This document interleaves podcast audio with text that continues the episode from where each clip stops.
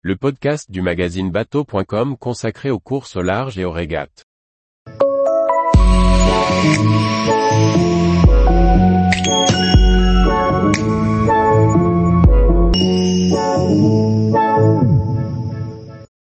Au marin bien né, la valeur n'attend pas le nombre des années. Par Briag Merlet. Si l'expérience est utile en navigation, la jeunesse peut aussi être un atout pour les marins de talent. De Francis Joyon à Tom Laperche, la question de l'âge du capitaine était au cœur des débats récents dans le monde de la voile.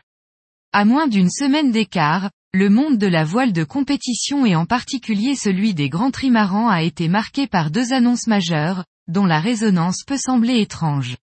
D'un côté, Francis Joyon, 66 ans, confirmait à regret l'information qui avait filtré de la fin de ses 20 ans de collaboration avec son sponsor Idexport. Celui-ci confiera le bateau à Alexia Barrier pour son Famous Project, un projet de trophée Jules Verne 100% féminin, tandis que le skipper aux multiples records n'envisage en aucun cas la retraite. De l'autre côté, SVR Lazartig convoquait la presse pour annoncer une passation à la barre de son trimaran ultime en cours de modification. François Gabard souhaitant prendre du recul sur la voile en solitaire à seulement 40 ans, Tom Laperche, jeune prodige de 25 ans, devient le skipper officiel du grand multicoque bleu.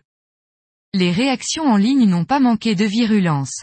Quand certains s'offusquaient de la mise sur la touche de Francis Joyon, d'autres soulignaient son âge, et un soi-disant manque de résultats pour le pousser à la retraite.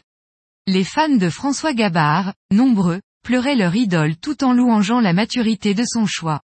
Certains mettaient en doute celle de Tom Laperche pour mener sa Formule 1 des mers. Pour paraphraser Corneille, je dirais plutôt que, aux marins bien nés, la valeur n'attend pas le nombre des années. Certains commencent à mouiller leur fond de ciré très jeunes et sont bien plus compétents que leurs aînés commentateurs de ponton.